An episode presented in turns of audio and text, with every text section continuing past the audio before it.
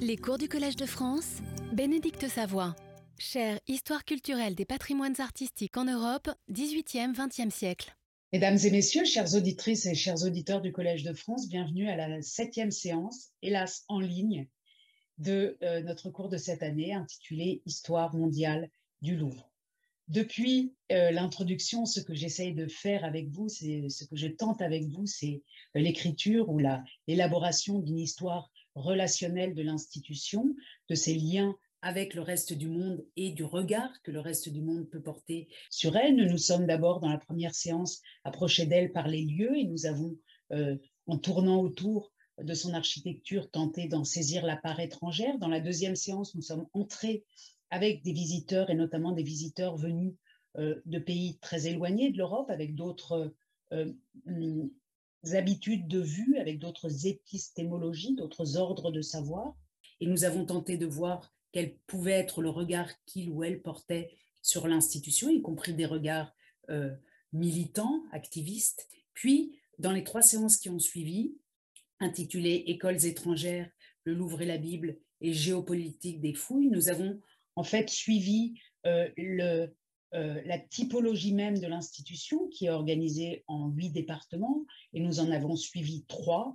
Euh, le département des peintures et en voyant comment euh, c'est ce département des peintures qui est avant tout européen a tout de même entretient des liens avec d'autres continents, notamment, et je vous montre ici ce tableau de Nicolas de l'Argilière, notamment parce que certains de ces tableaux sont actuellement des prêts de l'étranger. Et dans ce cas précis du musée des beaux-arts euh, d'Alger, c'est un reste une conséquence de la colonisation française en Algérie. Nous avons euh, étudié d'autres exemples.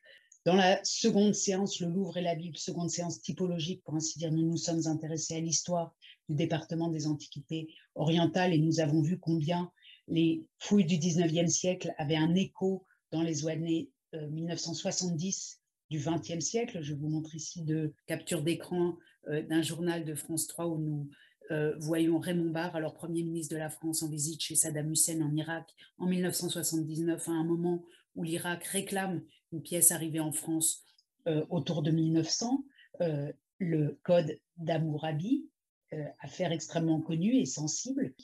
Et puis, dans le troisième moment où nous nous sommes intéressés à un département. Il s'est agi du département des antiquités grecques, étrusques et romaines.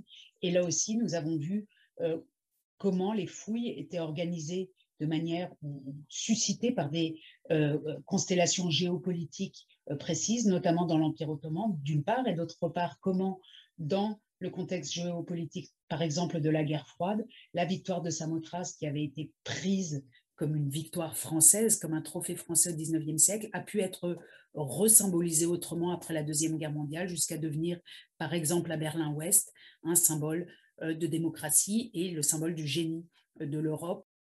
Aujourd'hui, le cours est intitulé Dedans, dehors, et les plus attentifs et les plus attentifs d'entre vous vont se dire mais quoi, c'est pas exactement ce qui était annoncé? En effet, je vous dois quelques explications euh, sur le, changement des chapitres qui vont nous occuper à partir de maintenant, les trois derniers chapitres. J'avais prévu euh, d'évoquer aujourd'hui le Louvre dans les guerres mondiales, mais j'ai repoussé, mais j'ai repoussé, comme vous le voyez ici, le cours euh, sur les guerres mondiales à la prochaine séance.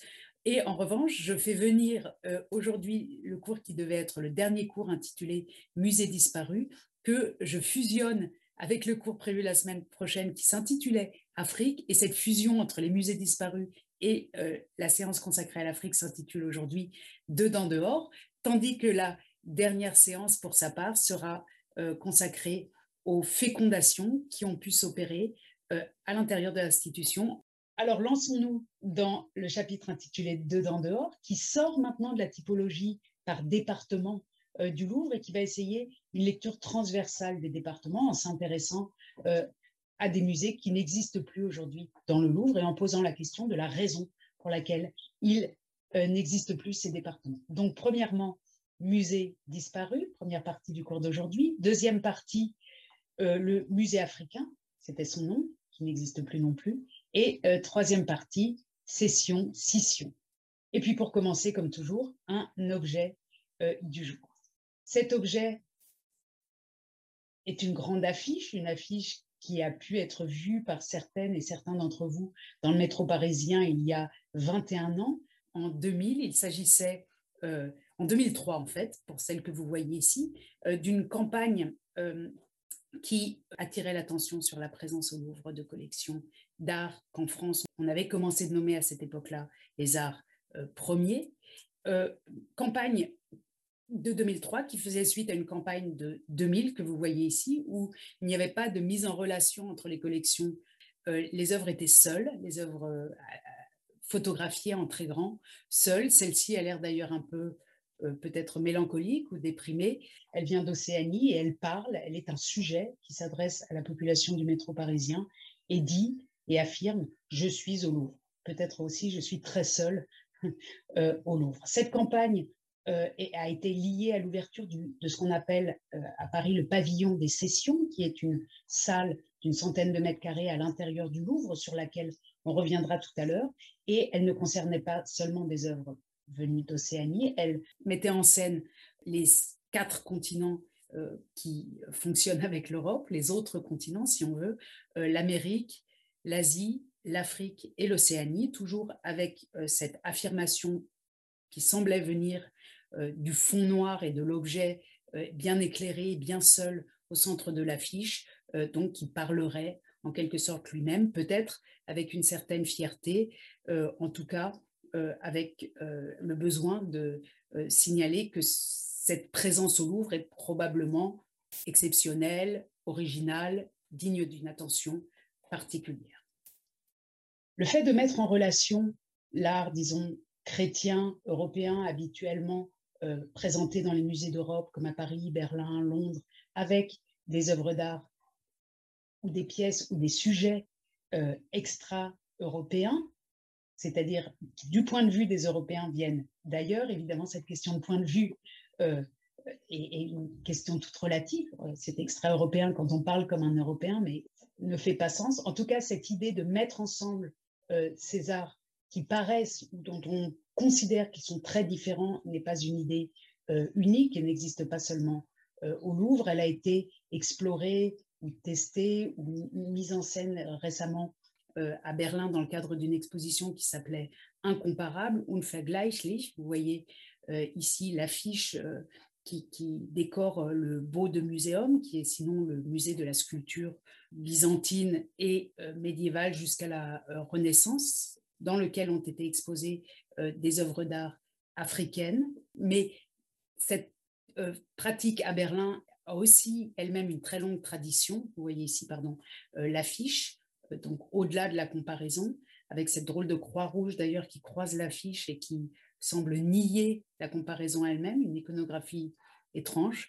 En tout cas, cette tradition de mettre ensemble des œuvres du Beau de Muséum à Berlin avec celles qui viennent du musée euh, d'ethnologie, comme c'était le cas dans l'exposition que je viens de nommer, est une tradition très ancienne, puisque déjà en 1919, un réalisateur de films, un pionnier du cinéma allemand, Hans Kurlis, avait réalisé des centaines d'heures euh, de tournage avec euh, des statues venant à la fois d'Europe, de Bavière, comme vous voyez ici au milieu par exemple, et d'Asie ou d'Afrique. Donc une longue tradition, et on reviendra tout à l'heure à la fin sur ce qui s'est passé au Louvre euh, avec ces longues traditions. Alors avant de m'engager dans le vif du sujet, euh, quelques indications bibliographiques très succinctes. Je me suis appuyée sur un article de 2015 d'Annie Cobet intitulé Adrien de Longperrier et le musée des antiques américaines au Louvre. Annie Cobet, que voici, a publié un très grand nombre d'articles exceptionnels et d'ouvrages sur l'histoire, notamment du département des Antiquités orientales et des fouilles, département euh, qu'elle a dirigé pendant de nombreuses années.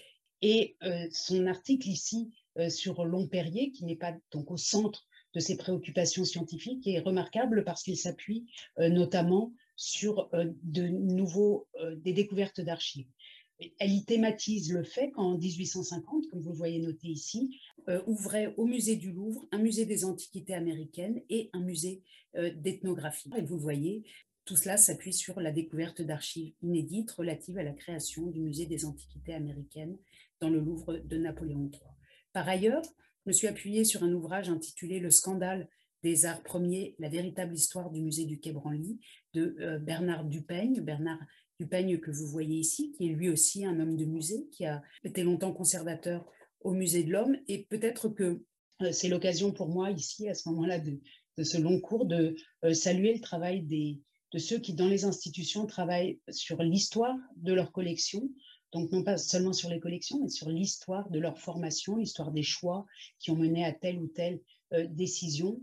Et euh, je dois dire que pour le Louvre, ce travail est, extrêmement bien publié et que quand on n'est pas soi-même dans l'institution, on a la chance de pouvoir travailler sur un, matériel euh, remarquable. Et donc, voilà, j'en profite, même si c'est seulement à sec, comme ça en ligne, pour saluer ce remarquable travail en citant aujourd'hui simplement ces deux auteurs mais, et autrices, mais euh, en ayant cité plusieurs autres déjà dans les euh, leçons précédentes et je vais continuer de le faire par la suite.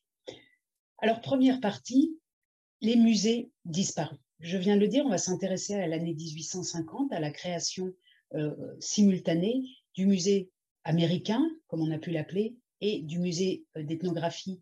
Si on regarde un guide de voyage du milieu des années 50, un guide euh, très, très diffusé, très lu, très utilisé, comme celui-ci, le guide classique du voyageur en France et en Belgique euh, par Richard, publié en 1854, on constate que le Louvre, ce qu'on appelle le Louvre, était en fait un ensemble euh, constitué alors de 13 musées. Les musées impériaux du Louvre, ils sont au nombre de 13, nous dit l'auteur, savoir, premièrement, le musée des tableaux des écoles françaises, italiennes, allemandes, hollandaises et flamandes dans la Grande Galerie et le Salon Carré. Deuxièmement, le musée de l'école française avec le Salon des Sept Cheminées. Troisièmement, le musée ou galerie des dessins, suivi des salles de la calcographie. Quatrièmement, musée des émaux, bijoux et objets. On continue comme ça. Cinq, musée des antiquités grecques et égyptiennes dans l'ancien musée Charles X. Six, musée des souverains sous la colonnade. Sept, en vert, il a disparu. Le musée naval comportant 10 ou 11 salles. Huit, le musée ethnographique à l'extrémité du musée naval, 9 musées des antiques comportant 800 statues et bas-reliefs grecs et romains, 10 musées de la sculpture égyptienne, 11 musées de la sculpture du Moyen Âge, 12 musées de la sculpture moderne, 13 musées de Ninive dans l'aile nord et 14, un musée disparu, le musée mexicain, auquel s'est ajouté dix ans après la publication de ce guide, euh, le musée Napoléon III, avec la collection Campana et le résultat des fouilles en Grèce, Turquie, au Moyen-Orient, entreprises à la demande de Napoléon III après la guerre de Crimée. Alors on va s'intéresser, alors on aujourd'hui simplement aux numéros 7, 8 et 14, musée naval, musée ethnographique et musée euh, mexicain. Vous allez les voir qu'ils fonctionnent ensemble et qu'ils ont été créés au même moment. Alors pour ce qui concerne euh, le musée américain, il a été publié euh, un catalogue dès 1850 dont vous voyez ici la première page et je prends plaisir à zoomer dans cette reproduction de qualité puisqu'on arrive même à, voir la qualité de ce papier du 19e siècle, euh, si beau, si résistant et qui, fait tellement plaisir quand on travaille avec ces catalogues, pas seulement en ligne, c'est un grand privilège de pouvoir le faire sur Internet, mais aussi quand on les a vraiment dans les mains. Il s'agit donc de la notice des monuments exposés dans la salle des antiquités américaines, ouvrez la parenthèse Mexique et Pérou, au musée du Louvre par Adrien de Lomperrier, conservateur des Antilles. Donc à partir de 1850, il existe une salle des antiquités américaines qui va finalement finir par s'appeler le musée américain. Adrien de Lomperrier, l'auteur de cette notice, euh, le voici dans une euh, caricature à charge euh, de Giraud, avec un objet indéfinissable pour moi en tout cas, euh, dans les mains une clé de l'institution du Louvre, un, quelque chose pour épouster les objets probablement, et puis dans la poche arrière, euh, dans la poche de sa redingote, un objet égyptien. À propos de Henri-Adrien Prévost de Lomperrier, Annie Cobet, dans l'article que j'ai cité tout à l'heure, écrit Étonnant personnage qu'Henri-Adrien Prévost de Lomperrier. Né à Paris le 21 septembre 1816, élevé à Meaux sans aller à l'école, il apprit le grec, le latin, l'hébreu, le persan, l'arabe, et se mit très jeune à publier des études de numismatique séleucide et sassanide. Esprit caustique, dessinateur de petites caricatures et de citations calembours et de calembredaine, de coq et des histoires de l'autre monde, des citations de vieux vaudevilles, des rébus et des logogriffes, des quatrains pleins de malice et de drôlerie à écrire sous les charges de Giraud, voilà le long Perrier que l'on rencontrait dans les couloirs du Louvre et sur le pont des Arts. Fin de la citation, comme le raconte Philippe de Chenevière. Adrien de Lomperrier ne s'est pas occupé seulement des antiquités américaines, mais on le voit ici, il était à cheval sur plusieurs départements, si on veut, et surtout, il était euh, quelqu'un d'autodidacte, donc qui n'était pas formé scientifiquement comme on pouvait l'être dans sa génération euh, à l'époque, et donc peut-être pour cette raison qu'il s'autorise des rapprochements ou qu'il ose pousser des projets qui n'auraient pas été poussés dans d'autres contextes. Le 11 février 1847, je continue de citer l'article d'Annie Cobet, il entrait au musée du Louvre en remplacement du comte de Clarac récemment décédé. Sa lettre de nomination, signée par Montalivet, intendant de la liste civile du roi, l'instaurait conservateur des antiques du musée royal qui comprend les musées égyptiens de toutes époques, les monuments orientaux, arabes, hindous, etc. Donc ici, au milieu du 19e siècle, en 1847, on est euh, dans un musée qui semble être euh, sans hiérarchie, qui semble comporter, et, ça nous interroge, des antiquités euh, hindoues, et cette présence très hétéroclite d'objets tels qu'ils sont décrits ici n'est pas une exception en Europe à ce moment-là. Si on regarde les musées de Berlin, par exemple, et l'île des musées, juste dans ces années-là, en 1850, va être inauguré le musée neuf, le Neues Museum, euh, qui va accueillir précisément lui aussi ce genre d'antiquité. On est à une époque où l'histoire de l'art et les gens de musée considèrent que l'art est une possibilité de tous les peuples, comme l'a pu l'écrire l'historien de l'art euh, allemand Franz Kugler, une possibilité de tous les peuples à égalité en quelque sorte, d'une part. Donc, les choses entrent dans l'institution sans trop d'hierarchie. C'est l'une des raisons. L'autre raison, pour ce qui concerne le Louvre en particulier, c'est qu'il a été euh, comme il, s'en plaint pratiquement jusqu'à l'heure actuelle, dépossédé, c'est son expression, c'est son point de vue, en 1815 des richesses conquises, spoliées dans le reste de l'Europe et qu'il fallait, euh, comme le dit Jean-Luc Martinez, que j'ai cité la semaine dernière, combler les lacunes. Donc dans les années 20, 30 jusqu'aux années 40, dans les trois décennies qui suivent l'Empire, le musée accumule et sans, euh, sans faire de hiérarchie entre ce qui est européen et ce qui ne l'est pas. Continuons sur la piste d'Adrien de euh, Lomperrier. Comment se fait-il qu'à Paris, et pas seulement à Paris, je viens de le dire, la dynamique est semblable à Londres aussi et à Berlin, arrive dans les années 40 ou plus tard, dans les années 40 à ce moment-là, euh, des pièces venues des Amériques, du Mexique notamment. C'est lié à la décolonisation du Mexique. Comme vous le savez, en 1821, le Mexique a acquis son indépendance après trois siècles de colonisation hispanique, espagnole.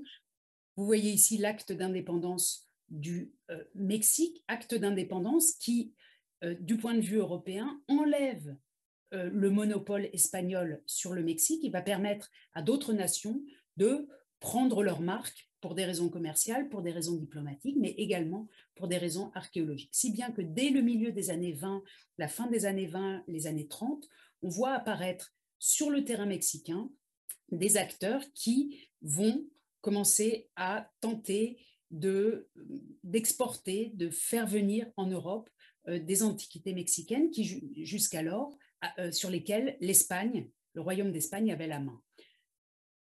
Dès la création du royaume du Mexique, un musée est créé pour protéger les antiquités et pour les garder sur place, mais vous allez voir que ce règlement euh, va être euh, transgressés par certains. Certains, ce sont les intellectuels de l'époque. Je vous montre ici à gauche le jeune Alexandre de Humboldt qui lui-même avait fait, euh, sous la période coloniale espagnole, un long voyage euh, en Amérique. Et vous voyez à droite, on ne connaît pas son visage, on ne connaît d'ailleurs même pas son prénom, l'un des principaux collectionneurs auquel le Louvre doit ensuite son musée américain, qui s'appelle La Tour à l'art. Nous sommes là au milieu des années 20 et je vous montre euh, une lettre euh, ou la copie d'une lettre adressée par le baron de Humboldt, par Alexandre de Humboldt, euh, à ce monsieur Latour Allard. Je ne puis vous remercier assez vivement, monsieur, du plaisir que m'a causé la vue des objets que vous, avez recueillis au Mexique et qui répandent un nouveau jour sur une partie presque inconnue de l'histoire du genre humain.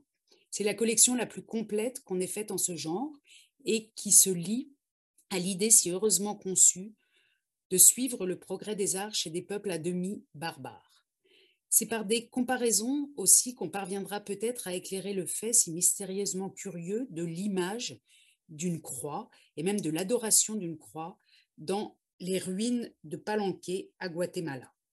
Il serait digne de la munificence d'un monarque de faire déposer les dessins de M. Dupay, dont je connais la scrupuleuse exactitude, dans une grande collection, etc. Ici, on voit qu'est-ce qu'il y a euh, dans cette lettre, qu'est-ce qui se cache derrière. La Tour Allard a rapporté euh, des antiquités mexicaines qui avaient d'abord été dessinées par euh, Guillermo Dupay. Il, ces dessins devaient rester des dessins et les objets devaient rester au Mexique, mais la Tour Allard réussit à les faire venir en Europe et tente de les vendre à différents musées européens, notamment au Louvre. Et Alexandre de Humboldt appuie, l'appuie en vain dans cette tentative de vendre sa collection au Louvre. C'est intéressant. Euh, voilà l'un des dessins de Dupay qui représente un objet qui est aujourd'hui au musée du Quai Branly et qui a été au euh, musée américain euh, du Louvre. C'est intéressant puisque on sait que la Tour à l'art échoue dans les années 20 à vendre sa collection au Louvre, qu'il n'y parviendra que dans les années 40 et que entre-temps, certains empêchent en Europe que cette vente se fasse. Je vous cite l'extrait d'un article euh, publié dans la revue Gradiva, dont je euh, donnerai la référence exacte dans un instant. Je vous cite un extrait. Au nom du gouvernement mexicain, un certain Murphy a été chargé par Sébastien Camacho, 1791-1847, ministre de la République des États-Unis du Mexique à Londres, de s'informer avec discrétion sur l'achat et la sortie du Mexique de la collection acquise par Latour Allard. Murphy, indigné par cette vente, va procéder à une véritable enquête policière pour connaître les détails de cette opération, envoyant une personne de sa connaissance auprès de la Tour à l'art. Alors, si vous voulez avoir les résultats de l'enquête policière, lisez euh, Six personnages en quête d'objets, histoire de la collection archéologique de la Real Expedition Antiquaria en Nouvelle-Espagne, euh, de Marie-France Fauvet-Bertolo, Léonard Lopez-Lujan et Susana Guimaraes. Euh, paru en 2007, qui reconstitue les détails euh, de cette translocation transatlantique. Finalement, le Louvre va se porter acquéreur euh, à la fin des années 40 de la collection La Tour à l'Art, et comme le signale Lomperrier dans l'avant-propos de sa notice du musée américain, et je vous lis et je vous lis un extrait de la préface de la notice de Lomperrier à ce musée américain dans lequel il est dit, je cite, L'Amérique ce monde relativement nouveau pour les Européens possède de nombreux et splendides monuments d'un passé presque entièrement inconnu. Les grands édifices, les statues colossales, les pyramides immenses qui existent au Mexique, dans le Yucatan et au Pérou sont autant de témoins d'une civilisation avancée, quoique d'une essence particulière. Ici, le conservateur de musée argumente avec la qualité de la civilisation repérée. Par, euh, il argumente avec la nouveauté et l'originalité des objets liés à cette civilisation. Et dans la même préface, surtout, pourrait-on dire, il met en relation les antiquités mexicaines avec ce qu'on connaît déjà en Europe à ce moment-là, c'est-à-dire les antiquités euh, égyptiennes. je euh, vous le montre ici, donc à la fin de l'avant-propos, il est question du musée égyptien et d'une comparaison entre les antiquités égyptiennes et mexicaines. Assurément, écrit Lomperrier, les antiquités de l'Amérique n'offrent pas le puissant intérêt que les monuments de l'Égypte doivent à leur liaison intime avec notre histoire sacrée, mais, poursuit-il, elles sont néanmoins intéressantes, elles attisent la curiosité. Ce qui est intéressant de voir ici, c'est comment l'Égypte est liée, souvenez-vous, de l'archéologie biblique, de l'idée euh, bien soulignée dans les années 1950 que le Louvre, c'est nous, c'est nous les Européens, c'est nos civilisations nourricières, nos civilisations maîtres. Je cite ici Georges Salle. Euh, donc ici, on voit bien la distinction que fait Lomperrier entre ce qui est nous, c'est-à-dire l'Égypte, et ce qui n'est pas nous, euh, c'est-à-dire le Mexique. Extrêmement intéressant. Et la fin de son avant-propos finit par une vision d'avenir. il s'agit des œuvres d'un grand peuple qui, par son entrée dans l'Union américaine, se trouve appelé à jouer un rôle important dans l'histoire à venir. Ici, il est fait allusion donc à l'indépendance du Mexique et euh, à sa place désormais de pays décolonisé euh, dans le monde. Et quand on repense à cette campagne d'affiches, euh, en tout cas à la seconde intitulée Ensemble au Louvre, on voit qu'il n'y a rien, à vrai dire, de nouveau dans cette mise en relation, puisque dès la présence mexicaine au Louvre, dès que le Louvre devient un peu américain, il le fait en cédant, du verbe aider, en cédant euh, de euh, la connaissance de l'Égypte et en créant ce lien qui pour nous paraît inattendu, mais qui est le lien d'entrée, qui est la porte d'entrée des antiquités mexicaines au Louvre. Récemment a eu lieu au Louvre une exposition intitulée Le Mexique au Louvre, mais là, on voit bien comment c'est un autre Mexique qui a été euh, mis en scène.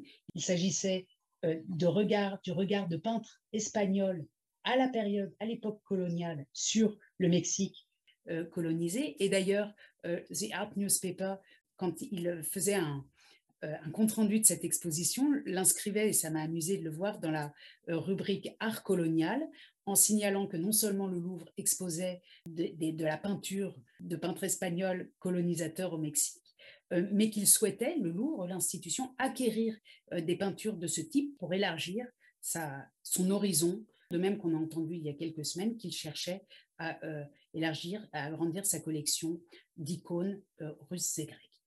Donc, on le voit ici, si on commence à réfléchir à la présence, par exemple, du Mexique ou des Amériques euh, au Louvre, on est tout de suite dans ces grandes questions coloniales, décoloniales, des antiquités euh, donc aztèques antérieures euh, à la période espagnole, mais aussi à cette période espagnole. Et tout ça ensemble, c'est heureux de le penser en fait au-delà et en, faisant hum, en, faisant fondre, en, faisant disparaître euh, les frontières de départements très strictes euh, qui existent. Et actuellement, le département des peintures, le département des antiquités, et, c'est heureux aussi de, comment dire, de ressusciter, de raviver ces musées disparus, comme le musée américain qui disparaît en 1887, au moment où va être le, créé le musée d'ethnographie euh, du Trocadéro. J'y reviendrai dans un instant. Alors, si on revient à ce rapprochement entre les antiquités mexicaines et euh, les antiquités égyptiennes. Et si on revient surtout à l'article d'Annie euh, je voudrais la citer parce qu'elle elle propose une explication euh, pour la, l'intégration des antiquités égyptiennes avec les antiquités et la création la même année d'un musée ethnographique, une explication qui m'a paru extrêmement convaincante et que j'aimerais citer ici. Bien que les responsables du Louvre ne s'en expliquent pas clairement, la répartition qu'ils donnent des fonds anciens entre musées des antiquités américaines et musée ethnographique, obéissait de fait à une distinction entre objets enfouis, donc antiques, qui seront classés de la même manière que les antiquités non classiques, et les objets fabriqués et utilisés par des peuples exotiques contemporains, qui constitueront les collections ethnographiques. Il s'agit là d'un critère factuel, objectif, d'où toute idéologie est absente. J'aime beaucoup l'idée formulée ici euh, selon laquelle un musée fait une différence entre les objets sous terre et les objets au-dessus de la terre.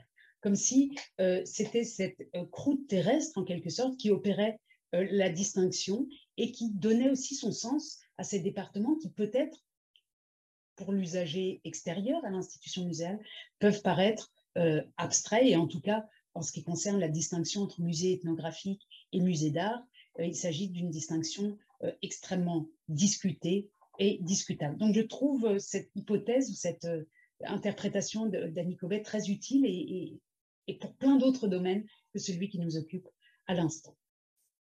Si on consulte un autre guide euh, de Paris et du Louvre dans les années 70, donc peu avant que le musée américain ne disparaisse en 1887 au musée d'ethnographie, ne déménage, on peut lire la chose suivante, je le cite. Le musée américain dont l'entrée se trouve dans la salle ethnographique, occupe un corridor par lequel on descend à la neuvième salle, numérotée la sixième, du musée des dessins. Il comprend seulement des antiquités, quelques figures d'hommes ou de femmes en lave, en granit, en grès, de nombreuses mais très imparfaites ébauches, etc. Ce qui m'intéresse ici, c'est de voir qu'il y a un lien spatial entre le musée euh, mexicain, américain, d'une part, et le musée d'ethnographie. Donc, que la séparation que je viens d'évoquer, la séparation d'Annie Cobet, en quelque sorte, entre ce qui est en dessous et ce qui est en dessus, en tout cas dans ce guide de voyageurs-là, et à défaut d'illustrations représentant le musée américain, à notre connaissance actuelle, nous montre en tout cas cette proximité, ou en tout cas cette proximité construite par l'auteur euh, de ce guide. En 1850, en effet, et j'en arrive à l'autre musée créé cette année-là, est inauguré le musée ethnographique du Louvre. Il est annoncé, par exemple, dans le journal quotidien Le Constitutionnel du lundi 12 août 1850, où l'on peut lire, je le cite, Ainsi qu'on l'avait annoncé, à 10 heures ce matin a eu lieu au Louvre l'ouverture d'un nouveau musée, sur le haut de la porte duquel on lit en lettres d'or Musée ethnographique 1850. Ce nouveau musée est situé dans le pavillon nord-ouest du palais, au deuxième étage, et au bout du musée de la Marine. On arrive aux nouvelles salles par ce musée-là. Le musée ethnographique occupe une grande salle de 100 mètres carrés qui portait jadis le nom de salle de Beauvais.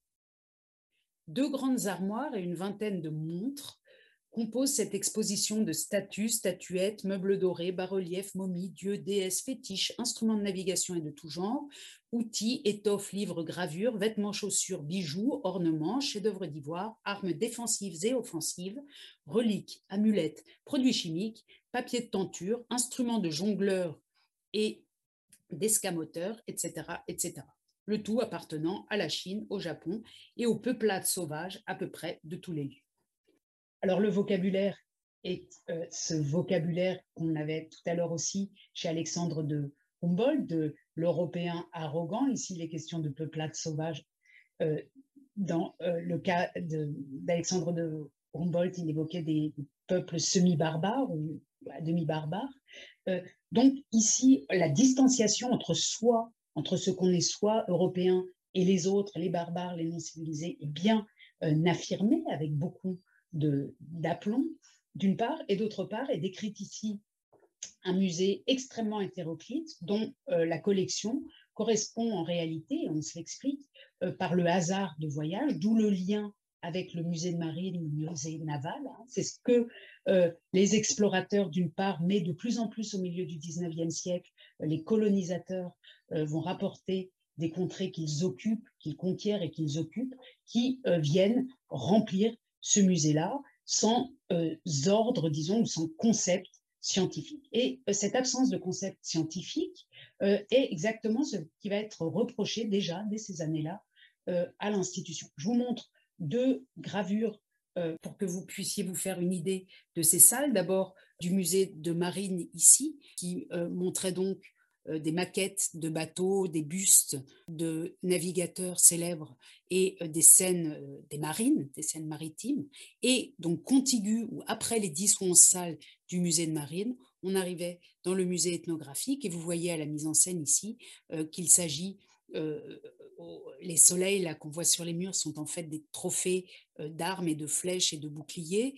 On voit des pièces venues d'Asie directement ici sur la droite, par exemple, à proximité immédiate euh, de portraits qui pourraient être les portraits d'Indiens euh, de Kathleen qui étaient euh, exposés là. Et le dessinateur suggère, évidemment c'est une construction comme toujours, la présence de badauds. Ce musée d'ethnographie au Louvre, je l'ai dit, n'est pas une singularité du Louvre. Le British Museum, dans les mêmes années, s'ouvre aux collections ethnographiques également. Les musées de Berlin aussi, même si ce n'est pas dans les mêmes salles c'est dans le Neues Museum, mais pas dans les salles euh, consacrées à l'art antique et à l'art européen. Mais en général, à cette époque-là, ce sont les musées de l'armée, les musées d'artillerie, les musées militaires qui ont des collections ethnographiques. Et on voit bien, donc au Louvre, comme dans les musées de l'armée, comme dans, au British Museum et comme à Berlin, le lien inextricable entre la naissance de ces collections ethnographiques et euh, la colonisation du monde, notamment du Pacifique et de l'Afrique, par la, par les puissances européennes. Vous voyez ici la couverture d'un catalogue de la galerie ethnographique du musée de l'artillerie à Paris. Alors, j'aimerais faire référence ici à un autre article, un article critique qui a été publié par euh, Olivier Jacot, coordinateur de la recherche à la Bibliothèque nationale de France, qui a trouvé euh, un texte très intéressant des années 1850 ou de l'année 1850 sur ce musée ethnographique, vu d'un point de vue déjà à l'époque très critique. Cet article est paru dans Le siècle, journal politique, littéraire et d'économie sociale, le 20 octobre 1850. Euh, et euh, je relève quelques-uns, quelques-unes des phrases intéressantes en vous renvoyant à la notice d'Olivier Jacot qui est remarquable et qui renvoie en plus à de la littérature complémentaire directement sur le site de Gallica. C'est l'occasion d'ailleurs de redire combien, euh, en particulier en cette période de pandémie, de pandémie nous autres euh, pouvons être heureuses et heureux euh, d'accéder à toutes ces sources numérisées, non seulement sur Gallica, mais par exemple sur le site de l'Université de Heidelberg, qui nous permet depuis chez nous d'entrer directement dans le 19e siècle. Et le 19e siècle est sans doute le mieux représenté dans ces bases de données numériques. Donc, hommage et remerciements euh, de ma part à ce moment-là. Je relève simplement euh, quelques phrases dans cet article sur l'ouverture d'inauguration du musée ethnographique au Louvre. Je les lis. Nous regrettons qu'un catalogue n'ait pas été imprimé qui donne au public la clé de bien des détails qui constituent pour lui autant de mystères. Passage intéressant, donc, le, regret d'explication, le regret euh, d'éléments pédagogiques pour le public. Et ici, l'auteur fait la différence entre les badauds qui n'y comprennent rien et ceux qui viennent et s'intéressent réellement aux objets qu'ils voient. Je poursuis la lecture. Cette collection ethnographique est maintenant confiée au conservateur du musée de Marine et elle est traitée un peu trop comme cette dernière partie du Louvre. Cependant, Outre les modèles de navires qui, à la rigueur, peuvent être contemplés par les badauds sans aucune explication, et l'immense variété que le pavillon de Beauvert enferme, il faut faire quelques différences. Ici encore, donc, la plainte principale, c'est l'absence d'information pour le public. Continuons la lecture. Autant que nous avons pu en juger, les armes, ustensiles, costumes contenus dans les armoires sont groupés par grandes divisions, suivant qu'ils appartiennent à l'Europe, à l'Asie, à l'Afrique, à l'Amérique, aux îles de l'Océanie. Mais dans chacune de ces classes, on a peine à se reconnaître. Nous ne parlons pas seulement de ce qui provient de l'Inde et de la Chine. Là, les caractères bien tranchés du style aident à se débrouiller. Mais l'Afrique et l'Océanie sont loin d'être connus pour le public et la confusion devient inévitable.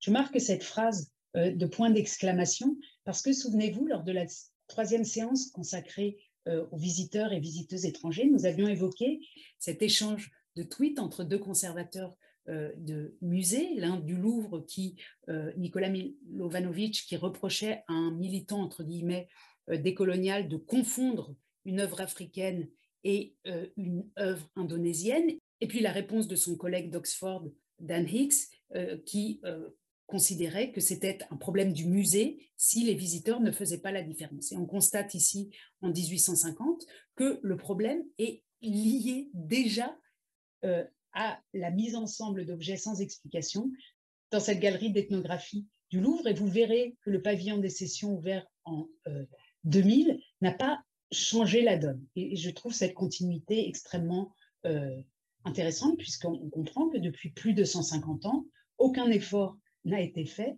pour que le grand public fasse la distinction. Et c'est ce que reproche ici l'auteur de cet article déjà à l'institution. Je poursuis la lecture. L'aspect général de cette salle est froid et sombre.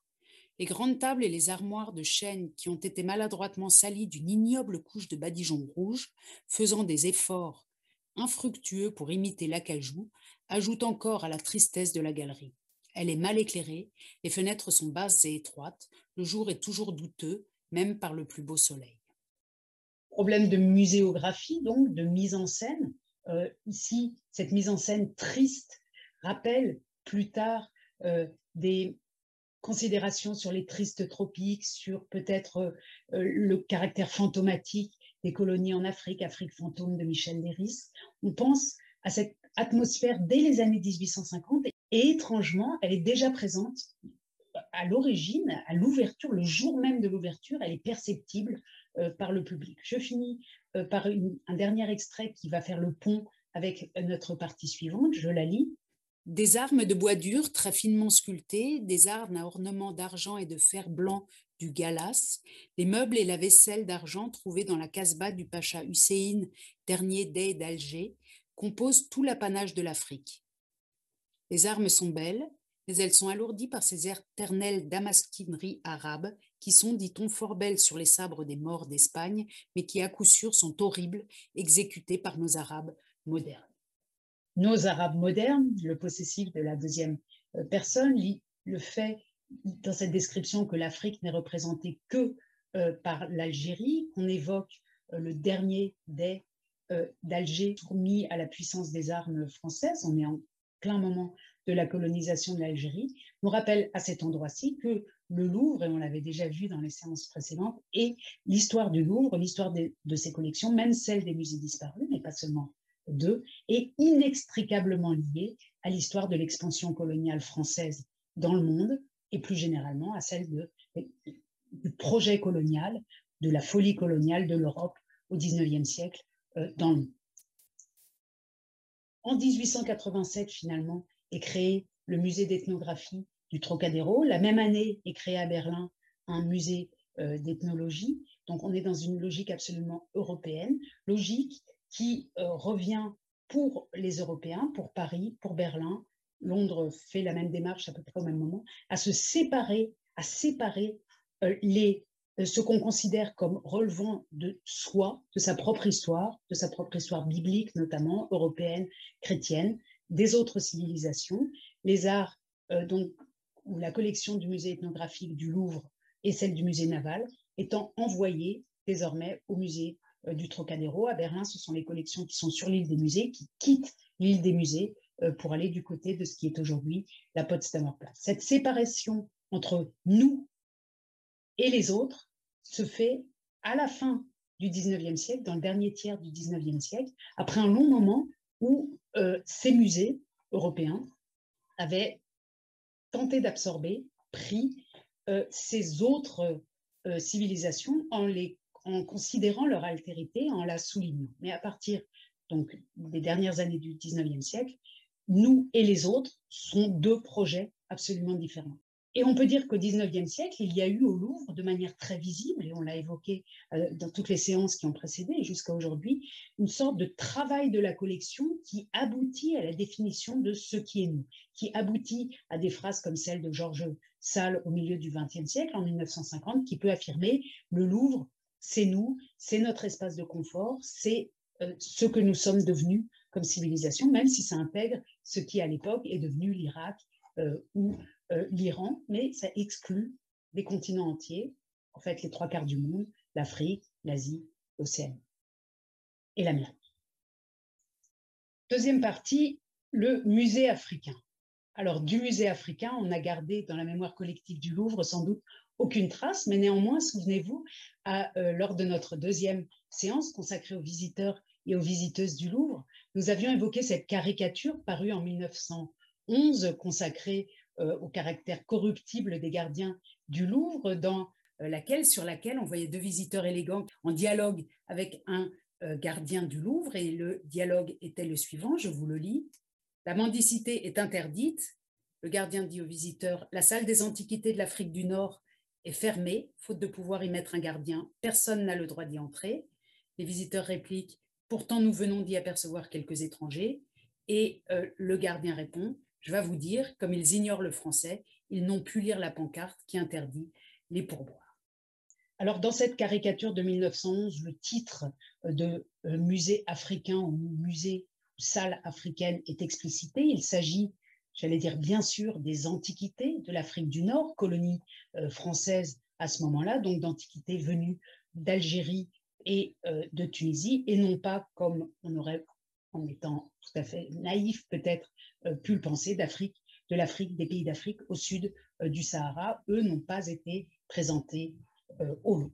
Alors que sait-on de ce musée africain? Je le disais tout à l'heure, il fait l'objet d'une certaine forme d'amnésie, on l'a oublié, et c'est simplement en feuilletant l'histoire des collections et notamment l'histoire euh, du département des antiquités grecques, étrusques et orientales, comme dans l'article que j'ai déjà euh, cité la semaine dernière de euh, Jean-Luc Martinez, qu'on en trouve la trace. En feuilletant cet article, ce que j'ai fait pour vous et avec vous aujourd'hui rapidement, on voit que les premières antiquités qui vont fournir cette salle d'Afrique arrivent dans les années 1840, au moment de la colonisation de l'Algérie par la France. Il est question ici des antiquités rapportées d'Algérie par le capitaine de Lamar et entrées au Louvre en 1845, donc dans le contexte évidemment militaire et colonial euh, des années 1840. Quelques pages plus loin, il est question de la mission d'Antoine Héron de Villefosse en Tunisie et également de la curieuse société des fouilles d'Utique fondée en 1881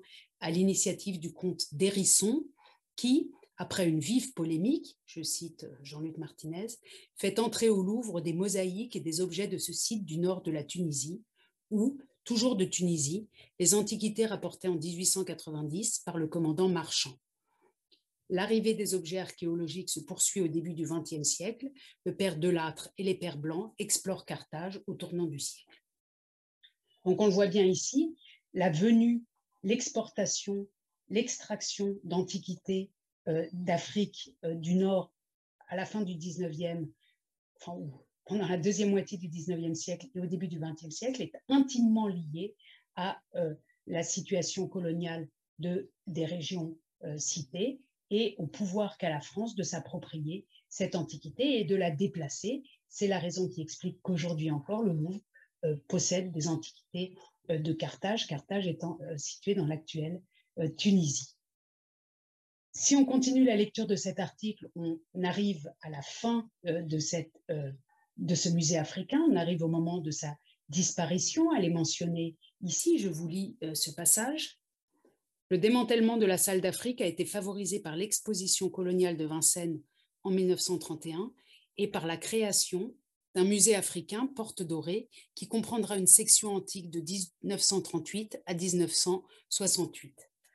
Alors là, c'est très frappant. Hein. On voit bien que euh, la, distinction qui s'est opérée depuis tout à l'heure avec la séparation de l'ethnographie envoyée loin, hors du Louvre, mais ici, dans les années 30, la, comment dire, la, projection du pouvoir colonial sur ces antiquités-là qui vont aller nourrir un musée euh, d'affirmation politique, d'affirmation coloniale à la porte dorée, on voit bien ici combien le musée est une institution politique et que les distinctions scientifiques euh, pèsent moins que certaines distinctions euh, politiques.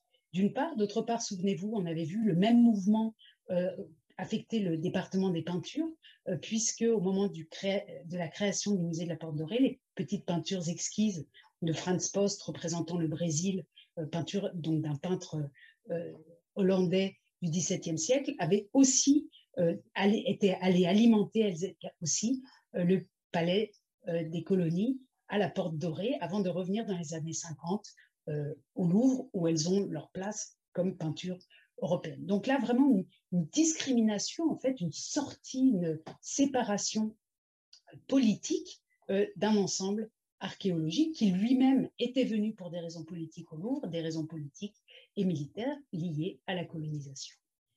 Donc, je le disais tout à l'heure, de ce musée euh, africain, on a presque tout oublié. Il ne reste presque plus euh, de traces. Il est, euh, il est, disparu sous une épaisse couche d'oubli. On n'a pas de représentation des salles, à ma connaissance en tout cas.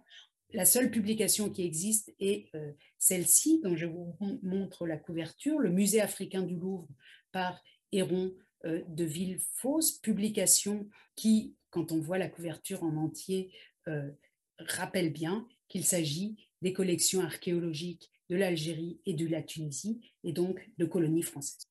Alors, troisième partie, euh, scission et cession, qu'on pourrait aussi appeler le retour du même différent. Revenons à notre affiche initiale. Ici, c'est bien l'Afrique, l'Afrique au sud du Sahara qui est euh, représentée, un reliquaire biri euh, venu du Gabon, créé au XIXe siècle, qui est mis en relation ici avec un reliquaire médiéval euh, européen. Avec cette affirmation de la communauté, de la proximité, de la familiarité des deux, ou en tout cas de leur peut-être dialogue, même si sur cette affiche, ils nous regardent tous les deux séparément l'un de l'autre, mais cette affirmation ensemble. L'arrivée des arts euh, venus d'Afrique, d'Asie en très faible mesure et d'Océanie euh, au Louvre et d'Amérique a été fêtée, a été très mise en scène en euh, l'an 2000. Elle a fait l'objet d'une attention internationale. Je vous montre ici l'un des nombreux articles publiés à l'époque, Art premier in the Louvre de Raymond Corbet, un, un, auteur néerlandais, mais on pourrait en citer un grand nombre. Et surtout, elle a suscité d'importantes polémiques à Paris. Alors, je vous montre, et surtout pour les plus jeunes d'entre vous, euh, un extrait euh, d'un journal télévisé euh, témoignant de l'importance de cet événement et de la manière dont il a été mis en scène à l'époque. Les plus âgés se souviennent certainement de ce moment, c'était il y a 21 ans. Tu as parlé de culture en votre compagnie, car quand Jacques Chirac et Lionel Jospin se déplacent ensemble pour une même inauguration, c'est le signe d'un vrai événement. Et le président et le Premier ministre étaient ce matin au Louvre pour inaugurer le pavillon des sessions. Ce grand projet était une des priorités culturelles de Jacques Chirac depuis son arrivée à l'Élysée en mai 95. Et l'exposition euh, au Louvre d'une centaine de sculptures des arts dits premiers n'est donc euh, qu'une étape de ce projet ambitieux. Il s'agit de regrouper des œuvres venues d'Afrique, d'Asie, d'Océanie ou des Amériques des œuvres venues d'Afrique, d'Asie, d'Océanie ou des Amériques au Louvre. Tout cela est présenté comme un événement original, nouveau, spectaculaire, une revanche peut-être de César sur la grande institution Louvre. C'est comme ça qu'une certaine partie de la presse euh, l'a présenté. Mais on sait, je l'ai dit tout à l'heure, qu'il existe une longue tradition euh, de euh, cette présence. D'abord au Louvre même, puisqu'en 1850 ouvrait le musée ethnographique et qu'il y avait aussi déjà le musée euh, américain à ce moment-là, mais aussi parce que, par exemple, à Berlin, en 1919, euh, un réalisateur de films, Hans Kurlis, réalisait des films où il mettait ensemble ces arts d'Asie, d'Afrique, d'Océanie avec les arts européens euh, dans des films d'art extrêmement intéressants. En France aussi, dans les années 20, il avait déjà été question de ce possible retour des arts qualifiés alors du lointain et non pas d'art premier, de ce, terme inventé euh, à l'occasion euh, des années 2000, euh, pour ne pas parler d'art primitif ou d'art extra-européen. Dans les années 20, Félix Fénéon, le critique d'art, parlait, lui, d'art du lointain et avait lancé une grande campagne de, questionnaires, d'interviews en deux temps, intitulée Seront-ils admis au Louvre? Enquête sur les arts lointains. Donc dès les années 20, évidemment dans un autre contexte que le contexte ethnographique du milieu du 19e siècle, avait été qui est le contexte des avant-gardes artistiques européennes, avait été imaginé euh, la, présence de ces pièces africaines, asiatiques, océaniques au Louvre en dialogue avec les collections existantes. Le texte de Fénéon a été republié euh, récemment, ou cette interview, et je vous en euh, recommande la lecture l'ouverture de la salle des sessions au Louvre et l'entrée, l'arrivée d'une centaine d'œuvres, surtout la moitié euh, venues du continent africain et euh, pour les autres, surtout d'Océanie, le continent asiatique étant à peine représenté, a fait l'objet de vives polémiques à Paris, je le disais tout à l'heure, qui ont été euh, documentées dans ce livre Le scandale des arts premiers de Bernard Dupeigne, qui a reconstitué euh, sur un ton polémique, lui-même euh, faisant partie de ceux qui étaient opposés euh, à ce projet, mais qui a reconstitué de manière très précise et précieuse les différentes positions. Le septième chapitre, le sixième chapitre est consacré à l'antenne du Louvre, comme il l'appelle, qui, qui est intervenue quelques années avant la création du musée du Quai Branly. Il y rappelle les positions des uns et des autres, notamment celle qui a pu être formulée, entre autres, par le journal Libération et par son journaliste euh, Vincent Noss à l'époque, qui salue la qualité de l'exposition euh, ouverte au Louvre. Je le cite, je le lis. La mise en scène est d'une beauté tragique, mais dans les coulisses, les dagues sont tirées. Les indications sont réduites au strict minimum. Le parti pris est purement esthétique et de ce point de vue, c'est une réussite incontestable. Parti pris esthétique d'un côté, donc, avec une réduction euh, pratiquement aseptisée euh, de ces pièces qui sont dépourvues de toute explication culturelle ou euh, ethnologique ou anthropologique, absence d'explication et côté aseptisé que reprochent d'autres qui sont cités dans cet ouvrage Le scandale des arts premiers, notamment Anne-Christine Taylor, que je cite ici dans un article de 2007, que Bernard Dupeigne met en rapport en relation avec l'ouverture du pavillon des sessions. Je la cite on ne comprend pas le sens qu'ont ces objets pour ceux qui les ont produits, ni leur fonction, ni les rites sociaux auxquels ils participent, ni même le choix de leurs matériaux, regrette Anne-Christine Taylor. Donc, deux positions, l'une qui met en avant jusqu'à l'extrême l'esthétique des pièces, jusqu'à faire oublier l'endroit d'où elles viennent et la manière dont elles sont venues et leur usage, et d'un autre côté, le regret d'une forme de contextualisation propre à l'ethnologie et telle qu'elle avait été euh, pratiquée notamment au musée de l'Homme. Alors le président du Louvre à ce moment-là, au moment où Jacques Chirac a voulu la création de ce pavillon des sessions, c'était euh, Pierre Rosenberg qui était très hostile à ce projet, qu'il a souvent dit, notamment dans cette interview au Nouvel Observateur, où il expliquait les raisons de son hostilité, des raisons qui sont liées à l'histoire qu'on vient de parcourir ces dernières semaines de l'institution Louvre, qui tout au long du 19e siècle essaie de d'éjecter, de faire sortir de lui ce qui n'est pas nous, comme le dit Georges Sall au milieu des années 50, une affirmation peut-être contestable, mais qui, ne fait pas croire que le Louvre est un musée universel, en tout cas, qui assume, qui assume son eurocentrisme. Et c'est ce que euh, fait également euh, Pierre Rosenberg, je le cite. Il existe une réticence de la part du Louvre à leur installation permanente, mais pas pour des raisons de snobisme ou de sentiment de supériorité, comme on s'est attaché à le faire croire. La vocation du Louvre est de représenter l'art occidental du Moyen Âge jusqu'à la première moitié du XIXe siècle et celui des civilisations antiques qui l'ont inspiré. Dans ces domaines, nous voulons montrer des collections dans leur entier et non un choix de chefs-d'œuvre.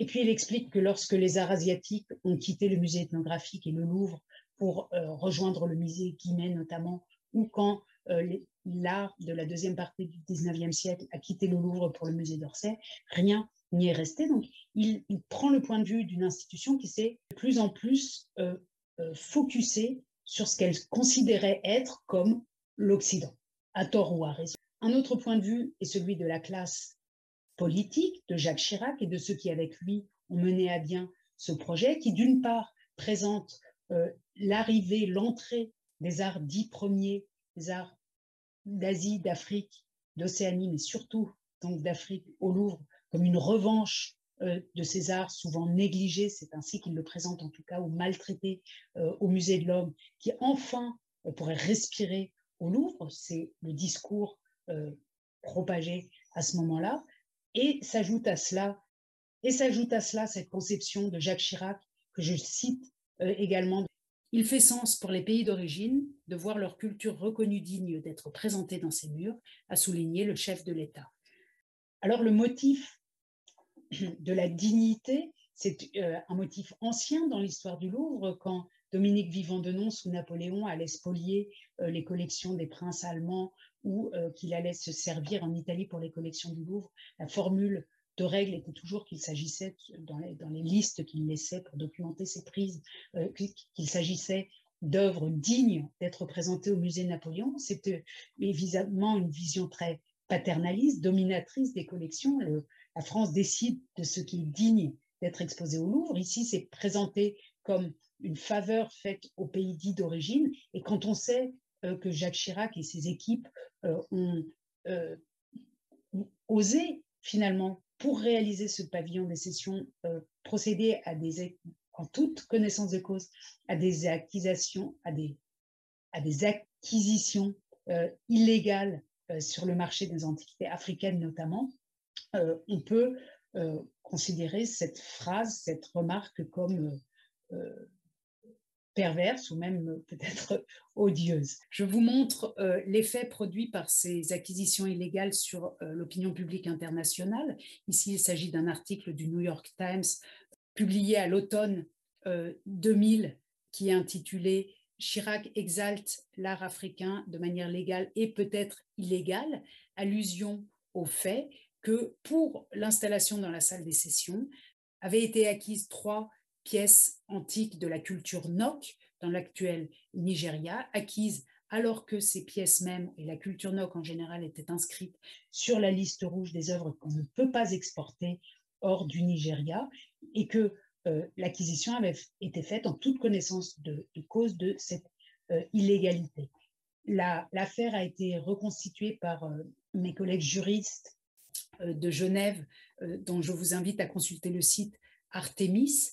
Et, finalement, le, euh, la ministre de la Culture de l'époque, Catherine Pasca, avait été obligée de reconnaître la propriété du Nigeria sur ces pièces présentées au Louvre.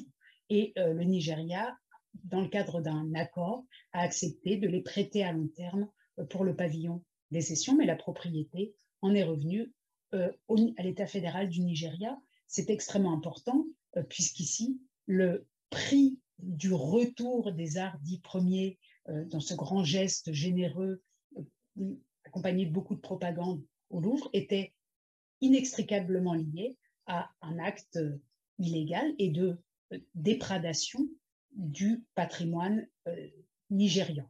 Voilà pour cette traversée des musées disparus et pour ce questionnement sur ce qui est nous, ce qui n'est pas nous, du point de vue des différents moments de l'histoire du Louvre, avec la, un, arrêt sur le, musée américain et le musée dit africain de l'institution. Je vous donne rendez-vous la prochaine fois pour la séance consacrée au Louvre pendant les guerres mondiales. Je vous remercie. Retrouvez tous les contenus du Collège de France sur www.colège-2-france.fr.